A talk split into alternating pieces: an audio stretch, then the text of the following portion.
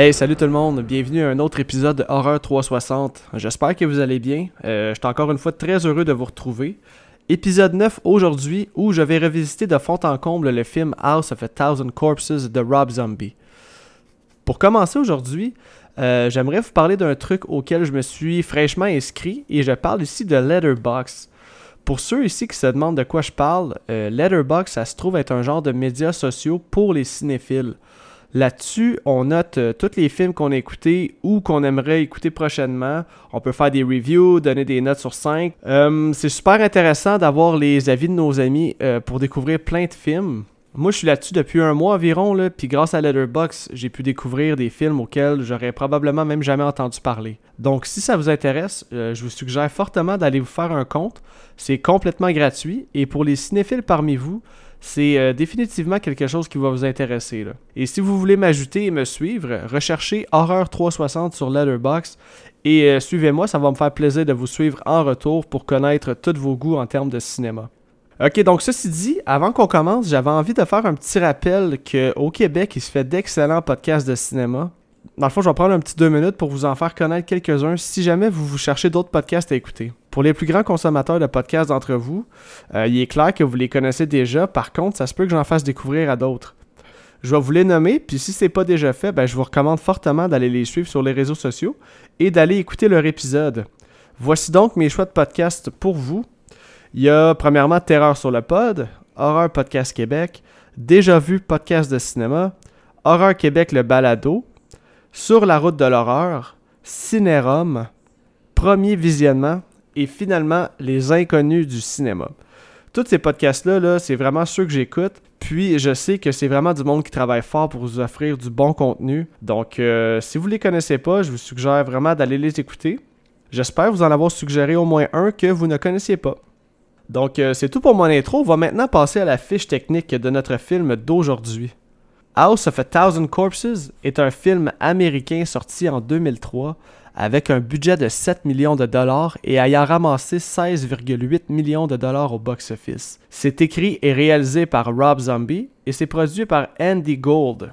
Ce film-là met en vedette une méchante belle brochette d'acteurs, dont Sid Egg dans le rôle de Captain Spaulding, Bill Mosley dans le rôle de Otis Driftwood, euh, Sherry Moon Zombie dans le rôle de Baby Firefly, euh, il y a aussi Rain Wilson dans le rôle de Bill.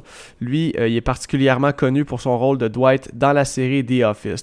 Euh, ce film-là est disponible sur Netflix, donc comme à l'habitude, c'est maintenant le moment de vous rappeler que Horror 360 c'est un spoiler podcast.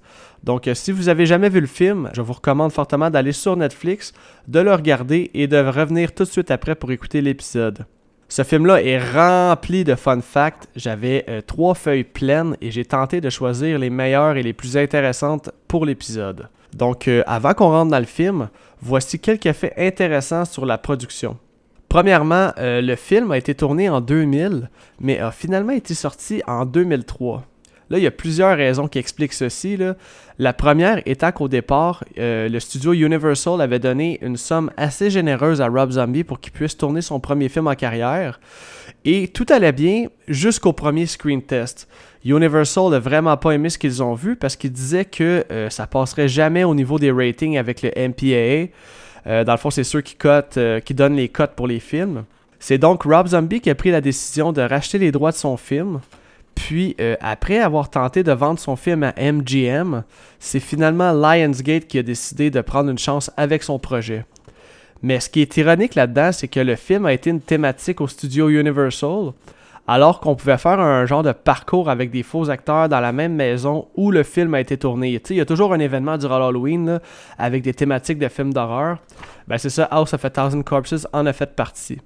Quand le film a été tourné dans les années 2000 au studio Universal, le tournage a connu plusieurs retards dus au fait que les studios ont jamais voulu arrêter les visites de studio pour les visiteurs. Et en plus, euh, Rob Zombie, lui, avait déjà planifié que son film serait euh, probablement trop hard pour le studio. Donc, pour chaque scène violente, il a tourné deux versions. Il y avait une version avec de la violence et beaucoup de sang, et il en tournait une autre euh, sans mettre de sang, évidemment. Donc, euh, on peut comprendre qu'au départ, le script était beaucoup plus sanglant et tordu que ce qu'on peut voir à l'écran. Un autre fait qui est vraiment nice, c'est que tout au long du film, on a souvent des genres de petits clips filmés à la main. Souvent, ce sont des petites scènes où on va voir soit Baby ou Otis euh, commettre des, gestes obscènes ou simplement parler devant la caméra. Ben, ces scènes-là ont tous été tournées chez Rob Zombie dans son sous-sol euh, après le tournage, une fois la production terminée. Lui, dans le fond, il voulait vraiment ajouter un peu de sa vision, puis en même temps, il voulait ajouter du temps au film. Donc, il a fait venir les acteurs chez lui la fin de semaine pour filmer ces petits clips-là avec sa petite caméra personnelle. Euh, dernier fact avant de passer aux choses sérieuses, sachez qu'en date d'aujourd'hui, près de la moitié du cast qui joue dans le film est décédé. Euh, je vais donc dédier cet épisode-là à la mémoire de ces acteurs qui sont partis beaucoup trop tôt et qui nous ont donné de solides performances dans ce film. Parmi ceux-là, il y a l'acteur Sid Egg, Karen Black, Dennis Fimple, Matthew McGrory, Irvin Keys, Irvin Keys, Michael G. Pollard. Et à noter que Dennis Fimple, et euh, dans le fond, lui, c'est le gars qui, joue le rôle du grandpa dans le film. Ce fut son dernier film en carrière. Il est même décédé en 2002, soit un an avant la sortie officielle du film. Donc, paix à vos âmes. C'est maintenant l'heure de vous amener avec moi revisiter en entièreté The House of a Thousand Corpses.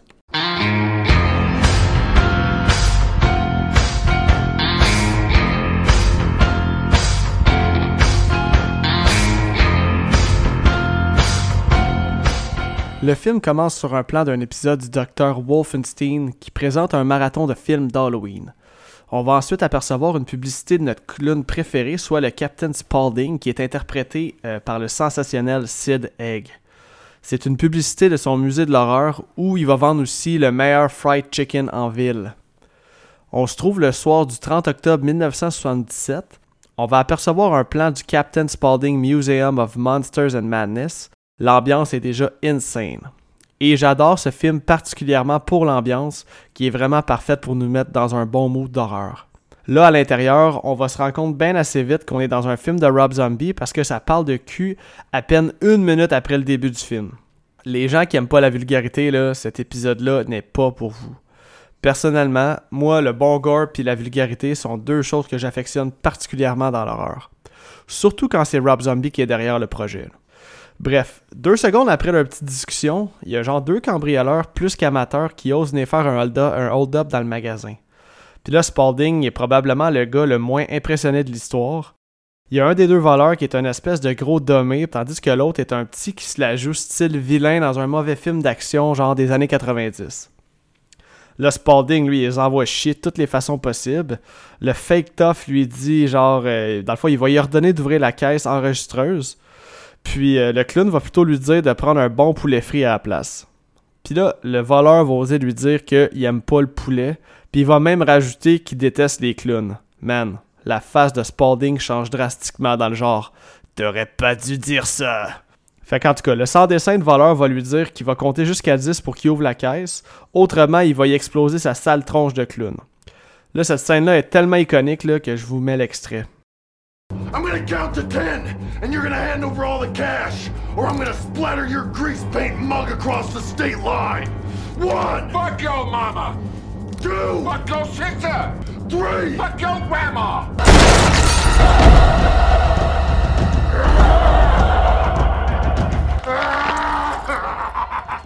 Most of all, fuck you! On a ensuite droit à notre tune d'intro avec un montage vraiment Rob Zombie où on va voir des, euh, des, extraits de plusieurs films d'horreur. C'est vraiment style vidéoclip le montage. Parfois en noir et blanc, parfois en négatif. Euh, J'entends souvent qu'il y en a qui aiment pas ce genre de montage-là. Personnellement, moi j'adore. Puis je trouve que pour un premier long métrage, Rob Zombie, il a vraiment fait tout en son possible pour nous offrir un film béton sur plusieurs aspects. Euh, ensuite de ça, on va nous amener avec nos quatre personnages centrales du film, soit deux couples. On a Jerry, Bill, Mary et Denise. Là, je dis personnage central parce qu'on les suit dans leur quête, mais on sait clairement que la famille Firefly est de loin l'essence du film. Notre quatuor se trouve à se promener en char afin de faire le tour de toutes les attraits touristiques de route qui croisent à travers le pays pour écrire un livre éventuellement. Là, évidemment, ils vont finir par être dus pour aller gazer, ce qui va les amener chez notre bon vieux Captain Spaulding. Rendu sur place, euh, Jerry va rentrer euh, à l'intérieur, mais il va sortir aussitôt, puis il va aller voir Bill qui est en train de gazer, puis il va dire Man, faut que tu viennes voir ça. Genre, ça vaut la peine de réveiller les filles pour qu'on fasse une visite de la place. Là, Bill va rentrer, lui, il a son petit carnet, il va aller poser une couple de questions à Spalding, genre, euh, ça fait combien de temps tu rentres la place? Puis là, tu vois clairement qu'ils vont lui tomber sur les nerfs assez vite. Il va même commencer à pogner les nerfs pendant que Bill tente de faire comprendre qu'ils sont pas là pour rire de lui. Mais là, Spalding, en bon clown, il va partir à rire en disant Gotcha! Et là, euh, le malaise étant maintenant parti, Jerry va acheter des billets pour l'attraction de la place qui s'appelle le Murder Ride. Ça, dans le fond, c'est un petit manège guidé par Spalding. Puis, euh, dans le fond, il va leur raconter les légendes d'horreur de la ville. La scène du Murder Ride est vraiment excellente. Euh, dans la ride, on va parler de Albert Fish. Euh, lui, si ça se trouve, être un vrai tueur en série qui a déjà existé, qui était tueur d'enfants, cannibale. Puis ça, c'est fucked up, mais il s'enfonçait des hosties de longues aiguilles direct dans les testicules. Puis en plus, il adorait se faire frapper les fesses avec une palette de bois. Tu sais, quelqu'un de saint d'esprit, autrement dit. On va aussi parler de Ed Gein, lui c'est le plus connu d'entre eux, là. Euh, aussi surnommé le psychopathe de Plainfield. Il est surtout connu dans le monde de l'horreur pour avoir inspiré des personnages dont Leatherface. Puis là, je mentionne Leatherface parce que ce film est clairement un hommage à la franchise de Texas Chainsaw Massacre dont Rob Zombie est un grand fan. D'ailleurs, j'adorerais vraiment un jour voir Rob Zombie en réaliser un. Bon, revenons à nos moutons, là. Spalding va finir par raconter la légende de Dr. Satan. Lui, ça se trouve être une légende locale qui était euh, autrefois un chirurgien tueur qui adorait torturer ses patients. Puis, euh, dans le fond, lui a fini par se faire pendre par les habitants de la ville, mais le lendemain de sa pendaison, son corps il a disparu, puis il n'y a plus jamais personne qui a retrouvé son corps. Bref, là, le tour s'est fini, puis euh, Jerry, lui, a clairement enjoy la ride, alors qu'il va se mettre à crier That was so badass! Dr. Satan! Ah, Dr. Satan! Maybe he lives next door to you! Et là, Denise, elle, euh, elle va dire au reste du groupe qu'elle doit absolument aller appeler son père pour lui dire, euh, dans le fond, où ce qu'ils sont rendus dans leur trajet. On va nous transporter dans la maison du père de Denise qui écoute euh, Dr. Wolfenstein pendant que les jeunes du quartier passent l'Halloween un 30 octobre. Là, il va répondre à l'appel de sa fille. Euh, elle va lui expliquer qu'ils sont arrêtés en chemin pour mettre de l'essence dans un endroit appelé Captain Spaulding. Et là, j'aime qu'ils prennent la peine de lui dire que les jeunes passent l'Halloween un 30 octobre parce que le 31, c'est un soir d'école, donc il aurait pas pu. Puis là, clair que Denise, elle, a son contre-calice de quand les kids passent l'Halloween. Mais moi, là, le téléspectateur, j'étais genre, c'est quoi le rapport de passer ça un 30 octobre? Anyway, merci Rob Zombie d'avoir éclairci mes pensées. Et là, toujours dans la maison du père de Denise, euh, on entend un bulletin de nouvelles, puis on peut entendre que cinq cheerleaders euh, sont portés disparus. Et si on regarde bien la télévision, on voit clairement que c'est Bill Mosley qui joue le lecteur de nouvelles. Lui qui joue aussi le rôle de Otis, qu'on va rencontrer un peu plus tard. Dans le fond, lui, ça se trouve être le vrai responsable de la disparition des cheerleaders. De retour dans le musée, euh, Jerry va aller demander à Spalding de lui dessiner une map pour aller voir l'arbre où Dr. Satan aurait été pendu. Le groupe va donc euh, essayer de se rendre là-bas malgré la pluie battante. Et là, un autre clin d'œil à la franchise de Texas Chainsaw Massacre, ils vont croiser une autostoppeuse et euh, ils vont s'arrêter pour la ramasser. L'autostoppeuse en question, ça se trouve être Baby Firefly qui est joué par Sherry Moon Zombie. Euh, là, je sais que je suis pas tout seul ici à trouver que c'est sûrement la pire actrice ever. Là. Honnêtement, là, Chris que je peux pas la sentir, surtout son petit Chris de rire strident. Anyway, là, ils vont lui demander si, euh, par hasard, elle sait où l'arbre de Dr. Satan est. Elle va le dire que oui, elle sait, que c'est juste à côté de sa maison. En s'y rendant, dans le fond, il y a un homme caché dans les bois qui va tirer dans un de leurs pneus avec un shotgun. Et là, en attendant que le pneu euh, se fasse réparer, ou du moins qu'ils reçoivent de l'aide, Baby va dire que s'ils veulent, ils peuvent marcher jusqu'à sa maison, que son frère, lui, il a une remorqueuse, puis qu'il peut clairement venir chercher l'auto, là, ça sera pas un problème. Donc, euh, Bill est bien content d'entendre ça. Il va donc l'accompagner, euh, Baby, à sa maison pour aller chercher de l'aide. Ok, là, tenez-vous, on rencontre enfin le personnage iconique de Otis Driftwood, incarné de main de maître par l'excellent Bill Mosley. On va l'apercevoir en train de faire un speech philosophique sur le chaos dans, le genre que euh, ça va déjà assez mal dans le monde comme ça, puis que la seule façon de régler le chaos, c'est en répondant par le chaos. Là, euh, pendant ce temps-là, euh, Baby et Bill arrivent à la maison. Elle va y montrer sa collection de poupées accrochées au mur dehors. Tu sais, une astuce de famille fucked up. Mais là, le meilleur reste à venir. Là, de retour dans le char, le remorqueur qui s'appelle Rufus Jr., a.k.a. le même dude qui leur a tiré euh, dans le tire, Lui arrive pour les aider. Mais tu sais, il arrive, puis comme signe d'avertissement, il se met à piocher sur le haut du char, puis il a un casse de loup sur la tête. Tu sais, tout pour que tout le monde garde son calme. On retourne à la maison. Bill euh, demande à Baby si euh, elle, vit seule. Elle dit que non, que son frère Otis doit être en train de chiller relax quelque part dans la maison. Ce qui nous amène à des extraits de Otis qui est en train de torturer les cheerleaders dans sa chambre. Fait que là, Baby, va aller préparer un petit chocolat chaud à Bill, elle essaye de le charmer, elle joue avec ses lunettes. Et là, au même moment, les autres arrivent à la maison. Denise demande euh, si elle peut aller appeler son père. Et c'est là qu'on est introduit à la mère de la famille, Mother Firefly, qui se trouve être la jumelle cosmique de la mère de Stifler dans American Pie, mais avec 20 ans de crack derrière la cravate. Puis honnêtement, elle a dû fumer un carton de cigarettes par jour pour réussir à avoir les dents jaunes de même. Là, elle va dire à Denise que non, ils n'en ont pas de téléphone. Et là, euh, elle va jouer à la cougar en croisant Jerry. Même Baby trouve sa mère ultra lourde. Donc là, Mother Firefly va dire que Halloween, c'est une fête sacrée qui se doit d'être fêtée à sa juste valeur. Elle va leur dire aussi que ça devrait prendre une coupe d'heure avant que le char soit réparé. Ils sont donc pognés là, puis Mother Firefly va les inviter à souper. Là, une autre grosse référence à euh, Texas Chainsaw Massacre ici. Tout le monde est assis à table et on est introduit au personnage de Tiny, qui est interprété par l'acteur Matthew McGrory et qui détient le record Guinness du plus grand acteur ayant jamais joué dans un film. Ce gars-là mesurait 7 pieds 6 pouces, mais il est malheureusement décédé à l'âge de 32 ans seulement euh, en 2005. Mother Firefly, dans le fond, elle va leur expliquer que Tiny entend pas grand chose parce que le père de Tiny a viré fou et euh, brûlé la maison pendant que Tiny était encore à l'intérieur quand il était plus jeune. Et encore une fois, une autre petite référence à Texas Chainsaw ici. La mère va aller montrer un petit bout de papier à Tiny écrit dessus Go get Grandpa. Mother Firefly ordonne à tous de se mettre un masque, puis là, Grandpa, il est incroyable. Lui, il est assis là, il a toujours la gueule remplie de bouffe, puis il s'assure de parler ou crier en même temps pour être certain qu'on voit tout. Et là, au même moment, Otis descend de sa chambre avec un bocal qui contient genre un bébé à terme dedans. On est loin d'un fœtus ici, en tout cas. Là. Euh, Mother Firefly est complètement ému que son Otis vienne les rejoindre pour cette soirée spéciale. Et là, il va commencer à jaser de Dr. Satan avant d'être interrompu par Grandpa. Oh shit, what time is it, Grandpa?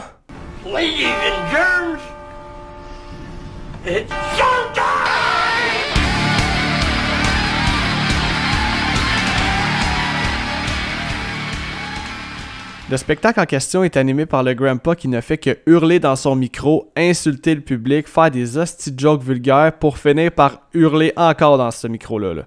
Honnêtement, il y a tout cet homme-là, c'est un modèle pour nos jeunes. Jerry, lui, c'est le plus grand fan, il est crampé tête.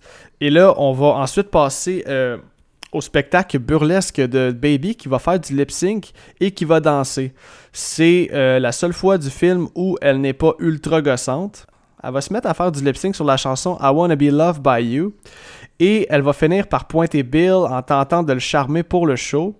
Elle va aller s'asseoir sur lui, mais là, Mary va s'assurer de signer son arrêt de mort quand elle va quand elle va pousser Baby en disant, et je cite, Get the fuck of him, you stupid fucking whore. Elle va même rajouter un petit fucking slot sur le side comme ça, sans avertissement. Pas besoin de vous dire que Baby va sortir un couteau de nulle part, puis elle va se mettre à menacer euh, Mary en lui disant qu'elle va chopper ses fucking tits off. On est loin d'un film de Disney ici. Rufus arrive au même moment pour dire que le char est prêt. Et là, on va arriver à une de mes scènes préférées du film. Ils embarquent tous dans le char pour partir, mais vont arriver face à une gate qui est évidemment barrée. Et près des gates, il y a euh, des épouvantails accrochés à des croix, si on veut. Et là, au moment où Bill sort du char, on peut apercevoir un épouvantail bouger sa tête et ça se trouve à être Otis qui va débarquer de la croix pour venir donner genre un bon coup de bord de métal direct d'en face à Bill. Jerry va sortir du char pour aider Bill, mais lui aussi va se faire frapper. Et on va voir Tiny qui lui aussi s'était camouflé en tant qu'épouvantail venir le frapper. Tiny va même le garrocher deux fois sur le haut du char. Euh, les deux filles vont s'enfermer dans le char, ils ont la chienne bien raide, ils vont barrer les portes. Mais là, Tiny va briser la vitre pour les attraper. Otis va grimper sur le toit du char, il va défoncer le pare-brise avec sa barre de métal, puis il va finir par se mettre à crier les bras dans les airs sous la pluie battante.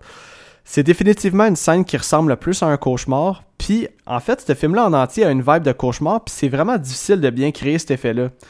Puis je trouve que Rob Zombie réussit par le montage rapide et différents filtres sur ses lentilles à nous le faire ressentir comme il faut. Bref, c'est une crise de belles scènes d'horreur.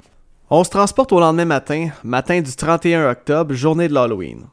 Là, le père de Denise est inquiet parce qu'il a pas reçu de nouvelles de sa fille. Il va donc appeler un de ses bons contacts de la police pour voir si euh, il pourrait pas aller investiguer à savoir si quelqu'un aurait vu sa fille ou au moins ses amis. Là, entre-temps, on va avoir un plan de Mary qui se réveille. Elle est attachée sur une chaise, elle se met à crier, puis évidemment, euh, Otis va arriver en malade pour lui dire de se la fermer, qu'il est en train de travailler. Il va lui dire Écoute, m'a détaché, mais si tu cries, je t'évente comme un porc. Elle va lui demander euh, où se trouve Bill, puis là, on a droit à une autre scène complètement iconique, alors qu'il va montrer à Mary le chef-d'œuvre entre guillemets qu'il a fait avec Bill. On va avoir un petit aperçu de ce que Otis et Baby ont fait subir à Bill dans un court vidéo filmé à la main. Il va finalement ouvrir un rideau pour dévoiler à Mary son tout dernier side project, soit Fish Boy. Gros practical ici, là. Puis là, je veux mettre de quoi au clair. Je décris le film dans l'humour, mais sachez qu'à aucun moment j'encense tout ce qui se produit. Euh, ce qui suit en est un bon exemple. Le personnage de Otis est un maniaque sexuel dépravé, violeur et tout synonyme représentant le pire déchet de la race humaine. Bref, il va aller embrasser Mary de force en la lichant au visage et elle, elle va lui répliquer d'un bon Fuck you, you fucking freak. On a un changement de plan. On est de retour au musée euh, slash station-service slash dépanneur de Captain Spaulding.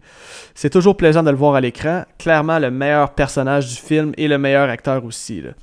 Bref, on va apercevoir deux policiers venir investiguer à savoir si euh, Spaulding n'aurait pas vu les quatre jeunes. Spaulding va coopérer. Il va leur dire que dans le fond, il a dessiné une map qui se rendait à une vieille ferme. Spaulding va leur donner les mêmes directions.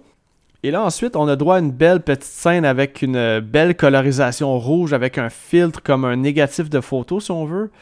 Euh, c'est toujours super efficace et original chaque fois qu'on en voit une. Ça donne vraiment l'impression que le film est un long vidéoclip de 1 heure et demie. On va ensuite nous amener sur un plan de Denise, qui elle aussi se réveille, et est habillée puis est maquillée comme une poupée, est attachée dans un lit, puis on va apercevoir Tiny qui vient lui porter un bol de céréales des Agatha Crispies. Évidemment, euh, elle, elle n'en a rien à branler, puis elle veut pas manger. Puis c'est là que Tiny va se mettre à manger son bol. Puis là, je dis manger, mais il fait plus comme en colisser partout sauf dans sa bouche en s'assurant de bien saper chaque bouchée. Ça ressemble vraiment à un... C'est dégueulasse. Bref, ça revole partout, puis en plus, il mange straight up dans un bol à chier. Denise, elle supplie de la laisser partir. Et chose qu'il va accepter, il va la, va la détacher. Denise va donc en profiter et quitter, mais non. Euh, Otis va arriver au même moment. Il va la pitcher dans une genre de cage clôturée. Mais là, Denise, elle va se faire sauter dessus par genre trois personnes. On dirait comme trois genres de Gollum. C'est complètement weird, ce bout-là. On sait pas trop c'est qui, mais calisse que ça vient ajouter au traumatisme de Denise. Entre-temps, Jerry, lui, est assis sur une chaise dans une chambre, il a les deux mains attachées à la chaise. Baby va entrer dans la pièce puis est habillé avec le linge des cheerleaders tué un petit peu plus tôt. Là, elle lui demande si, dans le fond, il veut jouer à un jeu. Puis euh, Jerry de lui répondre cordialement Eat shit and die. Euh, Baby va donc prendre une lame, de une lame de barbier, puis elle va commencer à lui couper les cheveux. Elle va même lui en faire manger une petite mèche ou deux sur le side.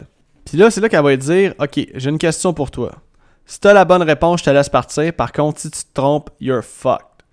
Puis, euh, c'est clair qu'elle allait pas lui demander, genre, de quelle couleur est le ciel. Elle lui demande, c'est qui mon actrice préférée? Puis là, il va réfléchir, il va dire, euh, il va dire, je sais pas, moi, Marilyn Monroe? Mais non, Jerry, c'était plutôt Betty Davis. Well, too bad pour toi, mon Jerry. Baby va donc prendre la lame de barbier et il va commencer à lui faire un petit scalp toujours en faisant son petit rire parcelant pantoute. On, est, on va changer de scène, on va être de retour avec les policiers. Ils vont commencer à fouiller le char qu'ils ont trouvé euh, un petit peu plus tôt qui appartient au groupe. Et ils vont aussi faire la macabre découverte d'une fille dans la valise. Ça se trouve être une des cinq cheerleaders disparues. Sur le cadavre, on peut y lire Trick or Treat gravé avec un couteau sur son corps. Ils comprennent donc que c'est pas juste une simple disparition là. Encore une fois, on a un changement de plan. On est maintenant avec Otis et Grandpa. Euh, Grandpa fait ce qu'il fait le mieux, c'est-à-dire manger comme un porc et crier en regardant la TV. pendant que Otis, lui, il lance des couteaux sur Jerry qui est attaché au mur. Là, on va avoir Mr. Willis, qui se trouve être le père de Denise. Lui, il va arriver pour rejoindre les deux policiers, soit euh, le shérif Wydell et son associé euh, Nash. Ils vont expliquer au père, dans le fond, que euh, les jeunes étaient à la recherche de la légende appelée Dr. Satan. Et là, ils vont se rendre à la maison des Firefly. Le shérif Wydell lui dit qu'il va aller voir s'il y a quelqu'un à la maison. Il va dire à Mr. Willis et son partner de passer par en arrière voir s'il verrait rien de spécial. Là, euh, Mother Firefly, elle, est alarmée par l'arrivée des policiers. Elle va arriver dans la chambre à Otis pour l'avertir que euh, la police est ici puis qu'elle cogne à la porte. Là, Otis, lui, est bien relax. Il va lui refiler un gun puis il va lui dire Écoute, juste ça cool, là, ça va bien aller. Dis-moi, je vais passer par en arrière. J'aime vraiment qu'on ait toujours un genre de visuel autant des protagonistes que des antagonistes lors de chaque scène. Ça nous donne vraiment un beau build-up. Puis, euh, surtout pour cette scène-là, qui est aussi une des meilleures du film, quant à moi. Donc, Mother Firefly va finalement aller répondre à la porte. Euh, va lui dire euh, simplement qu'il y a quelques petites questions à lui poser. Et au même moment, dans la cour arrière, Willis et Nash entendent des pleurs de filles dans une petite cabane. Et euh, ce qu'ils vont trouver à l'intérieur va les traumatiser. Là, il y a genre une petite tune country qui va partir sur un plan au ralenti de plein de cadavres de jeunes femmes. Et aussi sur Mary qui, elle, est toujours vivante, mais qui est attachée et enchaînée debout dans la cabane. Là, Nash va s'empresser de prendre son CB pour avertir le shérif Wydell qui, lui, est désormais à l'intérieur de la maison avec Mother Firefly pour lui montrer quelques photos. Là, euh, va prendre son CB, puis au même moment, euh, Mother Firefly va sortir son arme pour lui tirer une balle directement dans le cou. Et encore une fois, tout se déroule au ralenti et on peut apercevoir la balle passer bord en bord de son cou. C'est violent à Chris, mais c'est vraiment un beau plan. Là, euh, on a un plan de Mr. Willis qui entend les coups de feu, puis lui, il tente de s'échapper, mais euh, malheureusement, va se faire tirer dans le dos par Otis. On va ensuite voir des flashbacks de la famille de Denise avec Mr. Willis et la mère de la famille lors de Noël. Scène qui va servir un peu plus tard pour nous démontrer que Denise et Mr. Willis étaient très proches, mais qui nous fait aussi réaliser qu'il voit un peu, dans le fond, là, sa vie se dérouler devant ses yeux. Il va finir par s'effondrer dans une flaque d'eau, et là, le policier Nash est maintenant pris au piège. Il va dropper son arme au sol sous la menace de l'arme de Otis. Otis va lui demander de s'agenouiller. Et là, alerte à la scène iconique encore une fois ici. Tout se déroule encore sous la chanson country au ralenti. Et on va avoir droit à ma prise de vue préférée du film, alors qu'on va avoir un plan de Otis qui pointe son arme sur la tête de Nash. La caméra fait un zoom out, la chanson va s'arrêter et on va avoir droit à un plan silencieux de 26 secondes avant que finalement Otis décide de tirer sur la gâchette. C'est vraiment une scène complètement audacieuse pour un premier film. Tu sais, ça se peut que tu ne pas Rob Zombie, mais tu peux pas dire que cette scène-là est pas efficace. On se transporte en soirée. Euh, Baby et Rufus Jr. vont se rendre au Red Hot Pussy Liquor Store acheter de la boisson. C'est une scène complètement inutile au film, mais tout de même, Rob Zombie allait pas manquer une occasion d'ajouter quelques dialogues vulgaires s'il en a la chance. On va avoir droit à des belles phrases de poésie que Baby va dire au caissier du genre We like to get fucked up and do fucked up shit, you know what I mean? Et elle va lui demander combien on doit pour cette boisson-là, tu sais. Et le Goober, le caissier, de répondre Well, the damage is quite severe, 185 pièces. Je le mentionne parce que ça m'a toujours fait rire l'expression de parler de dommages quand on parle d'un certain montant d'argent. Bref. Pendant ce temps-là, lui, Otis est en train de jouer au chirurgien, puis on voit des images de lui qui est en train de découper le visage de Mr. Willis pour s'en faire un masque. Encore une fois, un autre clin d'œil à Letterface. Euh, Jerry, Denise et Mary sont maintenant attachés à une poutre, puis ils sont déguisés en lapin. La famille Firefly prépare une genre de cérémonie de sacrifice pour Halloween. Et là, Otis va maintenant venir les rejoindre, puis lui, il porte le visage de Mr. Willis en guise de masque. Et pour ajouter son petit grain de sel, il va se mettre à crier Who's your daddy? Et va s'assurer évidemment d'aller voir Denise en premier. Elle, elle pense qu'elle fait face à son père, puis elle a Daddy. Mais Otis va commencer à lui lécher le visage. Probablement la scène la plus dégueulasse depuis le début de mon podcast. C'est complètement faut se mettre à sa place. Imaginez ta place de Denise, tabarnak, ça doit être fucked up. Je vous l'avais dit au début, c'est pas un film pour les doux. Euh, ensuite, Otis va aller euh, parler à Jerry en lui demandant c'est qui que tu tenais tant à voir hier quand t'es arrivé? Il va dire Ah oui, c'est vrai, tu voulais voir Dr. Satan. Il dit Ben, guess what, mon chum, tu vas avoir la chance de le rencontrer en personne. On va avoir ensuite une belle scène nocturne où on va voir tout le monde marcher dehors en direction d'un genre de puits. C'est vraiment une belle scène niveau ambiance Halloween. Ils ont préparé un genre de gros cercueil pour que les trois embarquent dedans pour les faire descendre dans le puits. Là, Otis va dire à Jerry, il embarque dans la boîte. Chose qu'il va refuser de faire évidemment. Rufus va donc le lever à bout de bras pour le soigner direct dans le cercueil. Et au même moment, Mary, elle, elle va partir à courir. Puis là, on va entendre des images d'Otis qui gueulent.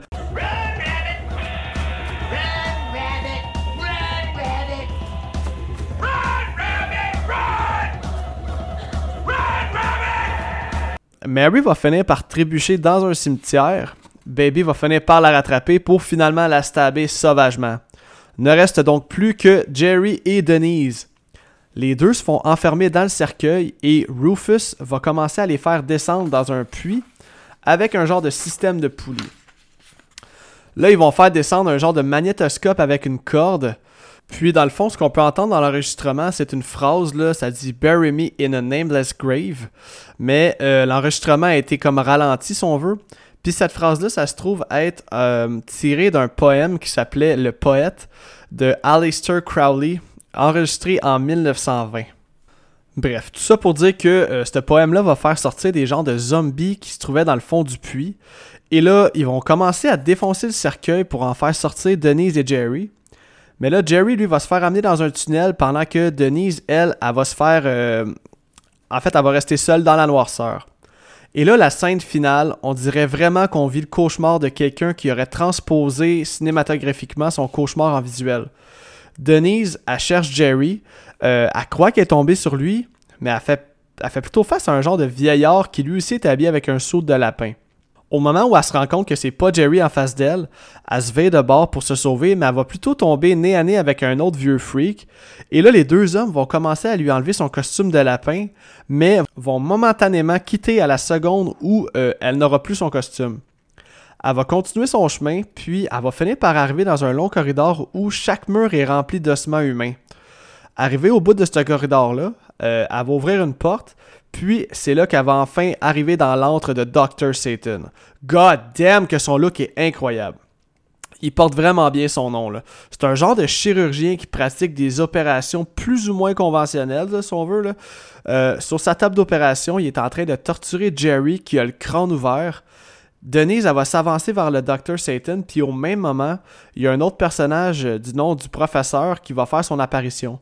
Lui, il est armé d'une hache, puis je dirais que son look, c'est un genre de mélange entre le meurtrier Harry Warden dans le film My Bloody Valentine et euh, un mélange avec un Cenobite dans le film Hellraiser. Dans le fond, le professeur, euh, de son vrai nom Earl Firefly, ça se trouve à être le père de la famille Firefly, lui qui a brûlé euh, Tiny vivant dans le fond. Il va donc commencer à courir après Denise en tentant de lui donner un bon coup de hache, mais son arme va rester prise dans une porte en bois, ce qui va donner la chance à Denise de s'enfuir. Puis, petite anecdote ici, j'ai trouvé ça quand même euh, assez audacieux. Dans le fond, lui, l'acteur qui jouait le professeur, euh, il voyait vraiment fuck all dans son suit. Puis, euh, la hache qu'il tient dans ses mains, ça se trouve être une vraie hache. Puis, quand il donne son swing vers Denise, il aurait vraiment pu la blesser, voire même la tuer. Puis, tout ce que Rob Zombie dit dans les commentaires, c'est qu'il dit euh, ben, on, s'est dit que Denise allait se tasser, là, dans le fond, euh, fait qu'on a pris une chance. Mais imagine qu'elle se soit pas tassée, là, ou qu'elle se soit pas tassée à temps, là, on n'aurait peut-être jamais eu ce film-là au final. C'est ça, dans le fond, Denise, elle s'en va, elle se pousse, le professeur va continuer de la pourchasser, puis euh, elle va arriver au bout d'un corridor, là, dans le fond, sans issue, elle se trouve dans un genre de cul-de-sac. Fait que lui, il va arriver, puis il va finir par donner un genre de coup de hache sur une poudre de soutien vraiment un move de cave, parce que le tunnel va juste s'affaisser sur lui. Notre Final Girl va finir par se réveiller puisque, dans le fond, elle a été assommée par le choc. Elle va voir une lumière du soleil passer au travers un trou. On se dit, yes, Asti, enfin, elle sort de cet enfer-là. C'est toujours nice quand il y a au moins une Final Girl, surtout après tout ce qu'elle a traversé. Et là, complètement vidée et débousselée, euh, elle va arrêter la première voiture qu'elle va croiser sur la route. Et là, quelle chance! C'est nul autre que Captain Spaulding. Il va donc la prendre et il va lui dire qu'il y a beaucoup de gens qui la cherchent. Il va lui dire Regarde, prends ce cool, relax. Il dit Je vais t'amener voir un docteur. Clin d'œil, clin d'œil. Elle va finir par tomber dans les pommes. Et qui va se lever de la banquette arrière? Et oui, Otis, Esti de Callis. Pas moyen qu'il ait survivant dans ce film-là. Et là, la dernière shot du film, on va voir Denise qui est attachée sur la table d'opération de Dr. Satan. Puis man, c'est comme ça que va se terminer House of a Thousand Corpses. Quel film?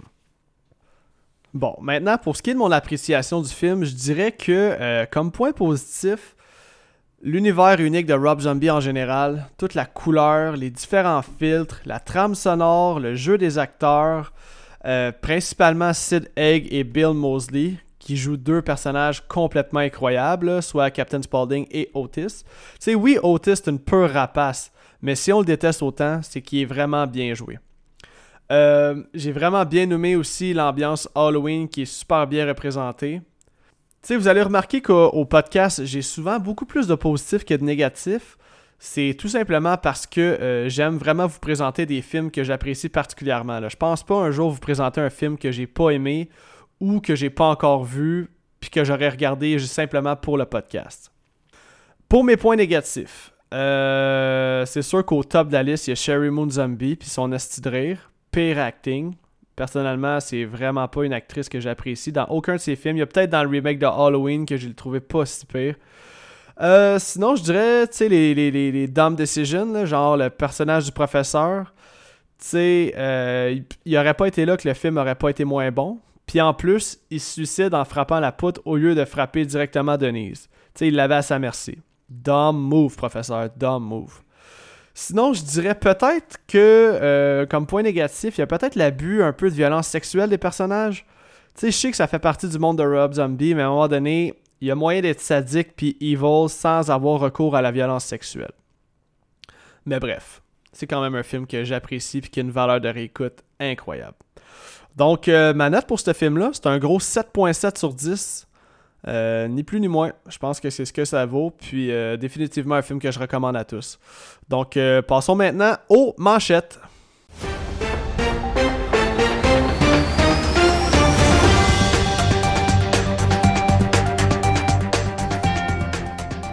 Petit rappel pour vous rappeler que euh, très souvent j'enregistre une semaine avant la sortie d'un épisode. Il se peut donc que les manchettes ne soient pas les plus à jour. Cependant, j'essaie vraiment euh, d'aller dans les nouvelles plus obscures qui auraient peut-être échappé à certains d'entre vous. Donc, en manchette aujourd'hui, édition du 1er mai 2022. On a appris récemment que Robert Englund, aka Freddy, allait recevoir son documentaire officiel. En fait, Deadline a euh, révélé que euh, le tournage de Hollywood Dreams and Nightmare, The euh, Robert Englund Story, dans le fond, ça, se trouve être un documentaire sur la vie et la carrière de l'acteur. Puis, en fait, comment que, il a fini par incarner un des personnages d'horreur les plus emblématiques, voire iconiques d'Hollywood, comme je l'ai mentionné, Freddy Krueger. Euh, on sait aussi que le documentaire présentera une entrevue centrale avec Englund, ainsi que des entrevues avec euh, plusieurs gros noms de l'horreur, euh, dont Eli Roth, Tony Todd, Bill Mosley, Heather Langenkamp, elle qui joue Nancy, et des membres de la famille de Robert Englund. Dans le fond, la production s'est terminée récemment à Londres après un tournage de deux ans, puis est maintenant en post-production. Et euh, à ce que j'ai compris, on viserait dans le fond un lancement dans des festivals un peu plus tard à la fin de l'année. Ça, c'est ma grosse manchette. Pour ce qui est de mes petites nouvelles en rafale, on a vu euh, récemment que le réalisateur David Cronenberg était de retour, cette fois-ci avec un film qui, comme toutes ses œuvres, s'annonce vraiment insane côté body horror. Son prochain film s'intitule Crimes of the Future et ça va sortir le 10 juin 2022 on sait que Vigo Mortensen et Kristen Stewart euh, feront partie du cast. La bande-annonce est disponible sur YouTube pour les intéressés. Autre sortie attendue aussi, après avoir euh, sorti l'excellent slasher X, le studio A24 va revenir en force dès cet été avec un autre slasher intitulé Bodies, Bodies, Bodies. Euh, en fait, j'ai regardé la bande-annonce aujourd'hui, Puis, euh, ça se trouve être un genre de teenage slasher ou. Euh, genre de jeu qui vire mal dans une maison, là, j'en sais pas plus, mais la bande-annonce m'interpelle vraiment, puis ça me parle beaucoup comme style de film, donc euh, je vous le conseille vraiment. Euh, Bodies, Bodies, Bodies. Et ma dernière nouvelle pour aujourd'hui, c'est une nouvelle un peu moins le fun, mais on a appris récemment le décès du réalisateur Declan O'Brien, qui était âgé de, 5, de seulement 56 ans.